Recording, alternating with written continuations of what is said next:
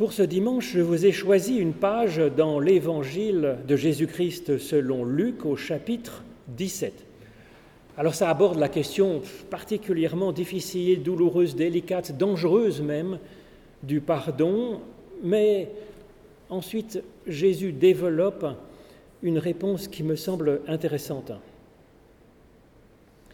Jésus dit, prenez garde à vous-même. Si ton frère faute, reprends-le, s'il change de mentalité, pardonne-lui. Et s'il faute contre toi sept fois par jour et que sept fois il revienne à toi en disant Je change, tu lui pardonneras. Alors les apôtres dirent au Seigneur Donne-nous plus de foi. Le Seigneur répondit bah, Si vous aviez de la foi comme une graine de moutarde, vous diriez à ce sycomore Déracine-toi et plante-toi dans la mer, et il vous obéirait. Qui de vous, s'il a un serviteur, laboureur ou berger rentrant des champs, lui dira Viens tout de suite te mettre à table. Ne lui dira-t-il pas au contraire Prépare-moi à dîner, mets-toi en tenue pour me servir jusqu'à ce que j'ai mangé et bu, et après cela, toi aussi, tu pourras manger et boire. Saura-t-il gré à ce serviteur d'avoir fait ce qui lui avait été ordonné? De même, vous aussi, quand vous aurez fait euh, tout ce qui vous a été dit, vous pouvez répondre, nous sommes des serviteurs inutiles, nous avons juste fait ce que nous devions faire. Éternel, par l'étude de ces Écritures, ouvre-nous à ton souffle de vie. Au nom de Jésus-Christ. Amen.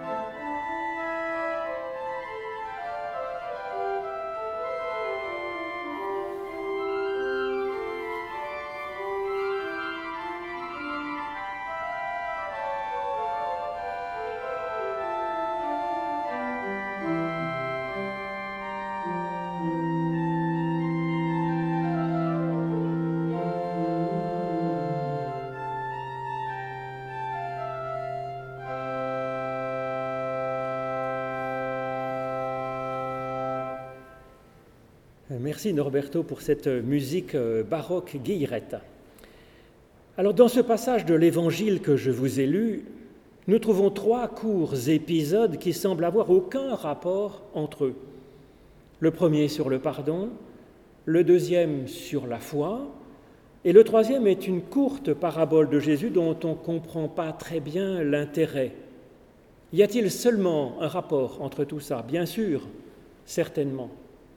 C'est une habitude qu'a Jésus de nous enseigner en préférant nous ouvrir à dix questions plutôt que de nous apporter une réponse qui serait alors en fait simpliste. Nous avons donc, premièrement, cet enseignement où Jésus nous parle du pardon. Alors c'est un sujet parmi les plus délicats, je trouve, un des sujets les plus dangereux aussi, un des sujets où le moralisme a vite fait de labourer le cœur et l'âme des victimes blessées. Si nous lisons ce passage de l'Évangile comme un commandement disant ⁇ Il faut pardonner ⁇ ce serait particulièrement injuste et cruel pour toute victime qui est profondément blessée. Ce serait pour elle un coup de poignard supplémentaire. Alors que cette personne est déjà atteinte, parfois vraiment très douloureusement dans sa vie, dans son être, dans son cœur, dans son sommeil peut-être, ce serait ajouter une culpabilité de ne pas être peut-être une bonne chrétienne, un bon chrétien, parce qu'il n'arriverait pas à pardonner. Cela augmente alors la souffrance de la victime au risque même de lui faire perdre la foi au moment précis où elle en a le plus besoin pour arriver à cheminer vers la paix sans attendre que le brigand qui l'a blessé pense même seulement à commencer à s'excuser, ou même puisse commencer à prendre conscience qu'il a eu un comportement problématique. Alors ce terrible il faut pardonner présente un autre danger bien réel.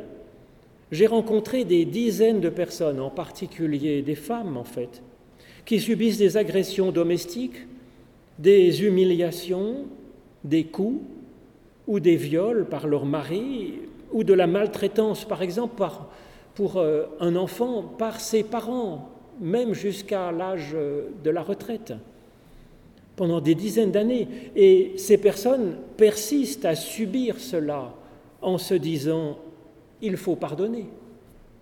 Que de souffrances injustes et que de meurtres aussi, parce que ça peut terminer comme ça. Il y a en Suisse, il n'y a pas énormément de meurtres, il y en a deux par mois qui sont une femme sous les coups de son conjoint ou de son copain. Alors nous aurions le droit de ne pas prendre ce commandement comme étant quelque chose qui nous semble bien, parce que l'évangile est comme ça, ce n'est pas un recueil de choses euh, absolues, de commandements absolus, c'est souvent un questionnement qui nous est proposé. Puis Jésus est souvent assez provoquant dans ses paroles. Mais quand même, on peut déjà commencer, avant de ne pas être d'accord, on peut commencer par regarder ce qui est réellement dit dans cet évangile. Premièrement, quand Jésus parle de pardonner à la personne, ça signifie, signifie pas forcément vouloir partir en vacances avec elle ou tout supporter. Ça veut dire qu'on on arrête d'espérer qu'elle meure et qu'elle souffre de douleurs euh, atroces pour l'éternité mais si possible, bah, que cette personne puisse changer et devenir meilleure. C'est ça que ça veut dire simplement pardonner quelqu'un. Et puis ça ne veut pas dire une seconde qu'il faille la considérer comme une amie que l'on veut fréquenter ou que l'on accepte l'injustice, puisque Jésus nous dit ici le contraire en disant si quelqu'un a fait des fautes, ben, reprends-le. Ensuite, pardonner, ça ne veut pas forcément dire que nous serions personnellement chargés de travailler à ce que notre bourreau se porte mieux. Peut-être, mais pas nécessairement. Il y a peut-être d'autres personnes mieux placées. Puis peut-être qu'on n'a pas la force.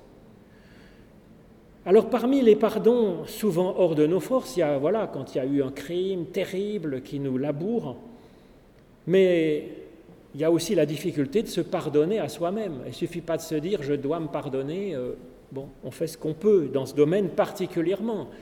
Et puis pour arriver à se pardonner, à qui demander pardon? Ben, Souvent, ça peut être à quelqu'un qu'on a blessé, mais souvent, euh, c'est à Dieu seul qu'on peut demander euh, le pardon pour soi-même. Il y a enfin un autre pardon difficile qui me semble être mentionné ici aussi. C'est une petite faute infiniment répétée. Ne serait-ce par exemple que le tube de dentifrice euh, que le conjoint encore et encore laisse ouvert, alors que c'est une vérité absolue que si on referme pas bien le dentifrice, il va sécher. Et puis il dit je vais changer, et puis encore, encore, le tube reste ouvert.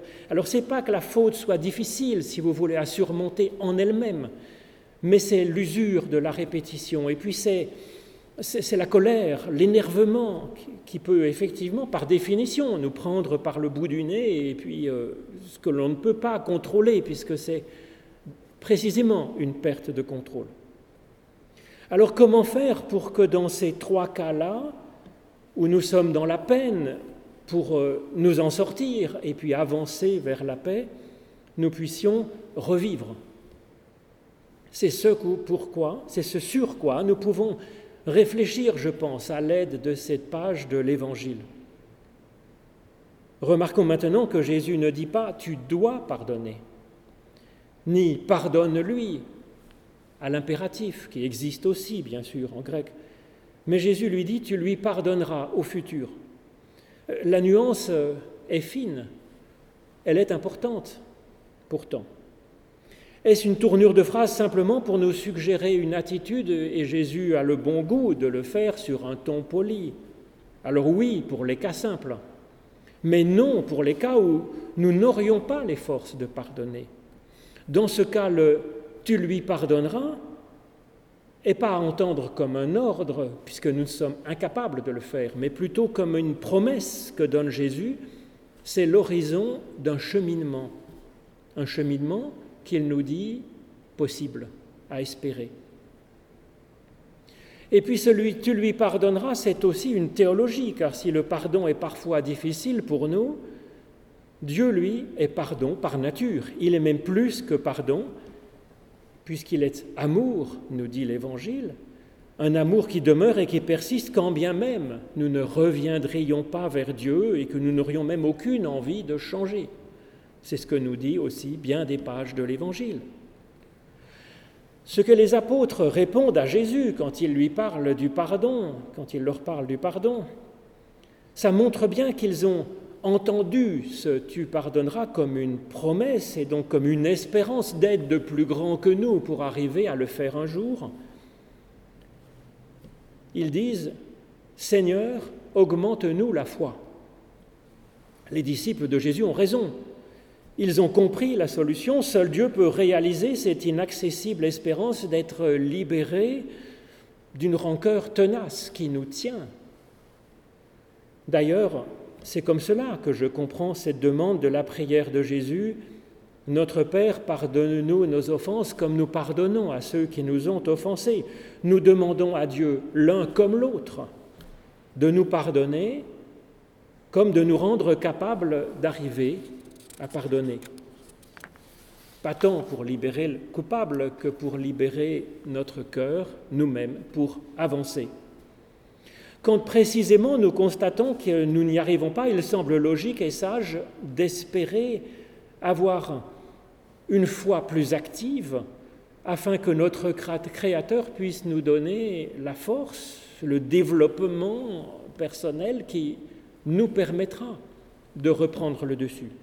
Alors très bien. Mais comment faire pour développer sa propre foi? Est-ce que ce n'est pas simplement déplacer le problème sans le simplifier aucunement? Les disciples ont alors une idée. Ils demandent à Jésus de leur augmenter la foi. Comme ça, ils pourront s'en sortir, se disent-ils. Les disciples croient avoir trouvé la bonne solution, et effectivement, ça semble, ça semble une bonne idée. Pourtant, Jésus n'a pas l'air tellement emballé par ça, pas tellement d'accord. Il leur répond d'une façon bizarre. Si vous aviez seulement de la foi comme une graine de moutarde, vous diriez à ce sycomore de se déraciner et d'aller se jeter dans la mer et il le ferait. Alors qu'est-ce que ça veut dire que cette réponse énigmatique de Jésus avec une graine de la moutarde, un sycomore déraciné, jeté dans la mer alors quand même, ça sonne comme un reproche. Si vous aviez ne serait-ce qu'une toute petite foi minuscule, alors c'est certainement, c'est pas vraiment un reproche, puisque visiblement les disciples ont quand même un petit quelque chose qui de l'ordre de la foi, puis nous aussi, puisque nous sommes euh, en train de lire une page de l'Évangile, c'est quand même, euh, voilà, c'est quand même que nous avons une recherche. Espérer avoir la foi, c'est déjà avoir la foi. C'est ce que dit Blaise Pascal et c'est parfaitement exact. Donc, ils ont déjà un peu de foi. Alors, nous sommes pourtant, nous sommes pourtant tout à fait incapables de faire obéir un arbre, sycomore ou autre, et nous d'ailleurs ne serait pas venu à l'idée que cela puisse nous aider en quoi que ce soit d'avoir cette curieuse euh, démarche, de, même si nous en étions capables, de déraciner un arbre et puis de l'envoyer se jeter dans le lac. En quoi ça nous avancerait? Alors que veut dire Jésus avec cette histoire de foi grosse comme une graine de moutarde qui, qui nous rend capables de ce mystérieux prodige et quel rapport avec le sujet? Qu'est-ce que ça apporte comme réponse à la belle prière des disciples lui, demandant d'augmenter leur foi afin qu'ils soient mieux équipés pour vivre bien et donc avoir de la résilience dans leur existence? Cette réponse de Jésus donne effectivement la solution, mais ce n'est pas celle qu'ils attendaient. Oui, nous dit-il, la foi même minuscule, toute petite, peut donner une force incroyable, celle de faire des miracles, miracles qui vont débloquer la situation. Et puis non, leur foi n'est pas trop petite. Même la plus minuscule des commencements de début de foi, ou début d'espérance d'avoir un jour la foi, ça permet déjà de faire des miracles. La seule question est de savoir comment l'activer, ces tout petits débuts de foi que nous avons. Et puis Jésus leur donne déjà un indice en comparant la foi à une graine. Quand on a une graine d'arbre dans la main, comment faire pour qu'elle grandisse et fasse des petits? Alors pas besoin de sortir de Saint-Gall ou de l'école polytechnique pour ça, pas besoin non plus de demander à Jésus de faire un miracle, comme les disciples le demandent en disant Seigneur, augmente-nous la foi. Avec son histoire de graines de moutarde, Jésus leur dit bah, C'est une bonne idée de vouloir développer votre foi pour être plus en forme. Voilà comment faire. Votre foi, elle est comme une graine, elle se développera toute seule, seulement si vous le lui permettiez. Seulement, si vous ne restiez pas là simplement à attendre sans rien faire de votre foi ou attendre qu'un autre euh, la fasse grandir. Alors pourquoi ensuite est-ce que Jésus évoque une graine de moutarde pour évoquer notre foi? Et puis comment saurons-nous si notre foi est comme une graine de moutarde? C'est une petite graine d'un millimètre qui ressemble à mille autres petites graines, une graine de moutarde. Ça peut ressembler aussi à un grain de sable ou à un, grain de sucre roux, si vous voulez. Sauf que quand on goûte une graine de moutarde, elle pique la langue et le nez. De même que quand on goûte une cuillère de moutarde, on ne risque pas de la confondre avec une cuillère de miel, en fait. Et donc, on nous propose, il nous propose, Jésus, de, goûter ce qui nous inspire, et puis de se rendre compte que parmi ce qui nous inspire, la foi est comme de la moutarde, qu'elle est puissante, explosive et délicieusement dérangeante. En moi personnellement, je suis très gourmand et il y a deux choses que j'aime beaucoup en tartine. C'est des tartines de confiture et des tartines de moutarde, en fait, avec 5 euh, mm de moutarde dessus. Chacun ses goûts. En tout cas, moi, je suis très sensible à cette page d'évangile.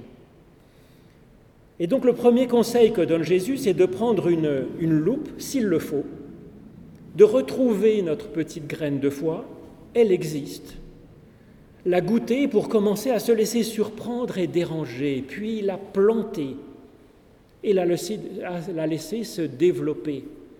Ailleurs dans l'Évangile, Jésus dit que le propre d'une graine, c'est que ça grandit tout naturellement, que l'on dorme ou que l'on soit éveillé. Alors, faisons confiance, si on prend notre graine de moutarde de foi et qu'on la plante, elle se développera. Alors sans attendre de pouvoir euh, encore la planter et de la voir grandir, notre petite foi actuelle, nous dit Jésus, elle peut suffire déjà à faire un stupéfiant miracle, débroussailler notre bonne terre, ne serait-ce qu'un petit mètre carré, en envoyant balader un sycomore retourner dans le chaos qu'évoque dans cette culture la mer.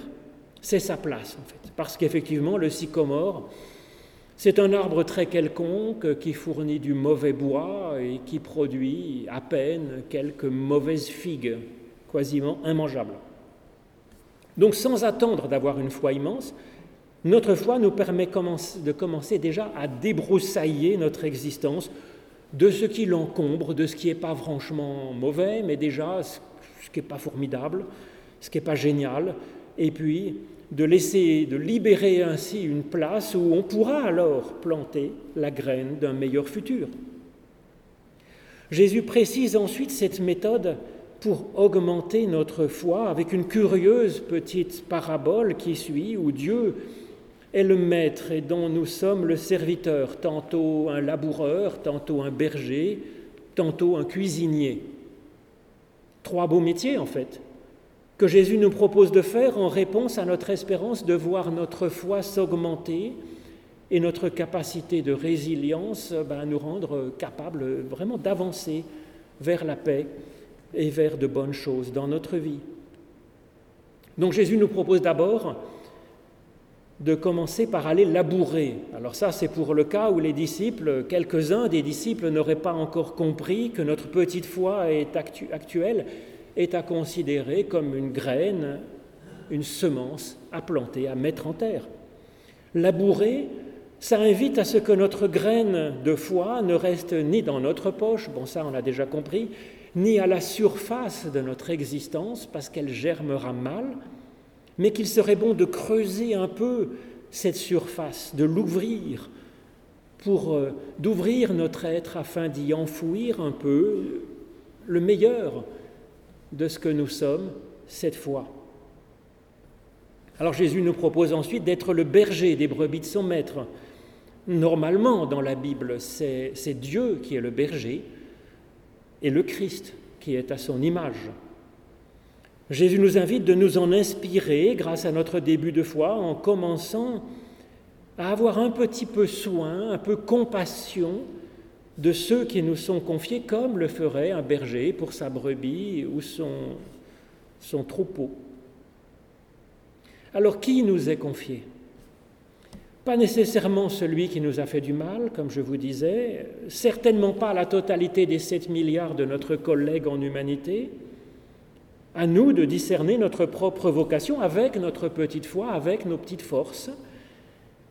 Mais peut-être tel de notre prochain aura besoin d'un coup de main au point de vue de la santé, euh, de son corps, l'autre pour l'épanouissement de son cœur, de son âme ou de sa foi, en tout cas en se sentant le berger d'un autre, d'une autre, par la foi.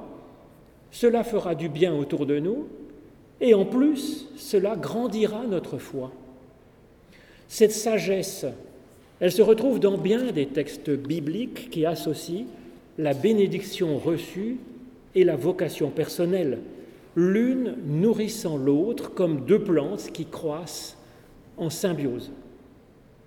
Alors les disciples pensaient peut-être qu'après avoir ainsi bien travaillé, labourant un arpent de terre, faisant paître peut-être deux, trois brebis, il pourrait se reposer et avoir une couronne de laurier. Que nenni. La suite n'est pas reposante. Elle est pourtant infiniment supérieure à ce que les disciples espéraient de mieux. Il demande à Jésus d'augmenter leur foi. Il nous promet qu'en rentrant de faire les petites choses qu'il nous propose de faire, nous trouverons Dieu, par surprise, sa présence réelle chez nous, en nous. Avec la même surprise que celle du piquant de la moutarde prise en bouche. La présence de Dieu en nous n'est pas reposante. Elle nous envoie immédiatement en cuisine pour un troisième métier à pratiquer alors. Dieu est là, au plus profond de notre être, de nous-mêmes, dans notre cœur un peu aussi, dans nos paroles et dans nos actes. L'urgence est alors de le nourrir. Dieu ou l'Esprit de Dieu en nous est le Seigneur de l'univers et pourtant sa présence en nous est comme celle d'un enfant qui a besoin qu'on le nourrisse. Pour grandir, tout le monde a besoin de manger et de bien manger, même Dieu en nous. Dès lors, dès lors qu'il n'est plus seulement une petite foi toute sèche comme une graine, il est une vie et une vie demande d'être nourrie. Alors seulement, après avoir un peu nourri notre foi, l'Esprit de Dieu en nous, nous pourrons nous reposer un moment, bien sûr. Car ce que Jésus nous propose, c'est une façon d'être. C'est ce qu'il nous propose ici d'une façon imagée. C'est un métier de goûteur de graines, de moutarde, de débroussailleurs, de laboureurs, de semeurs, de bergers et de cuisiniers. Nous aurons alors juste un peu ce que nous pouvions faire, juste un peu fait ce que nous pouvions pour vivre, vivre la vie dans sa beauté et sa force, plus forte que tout. Amen.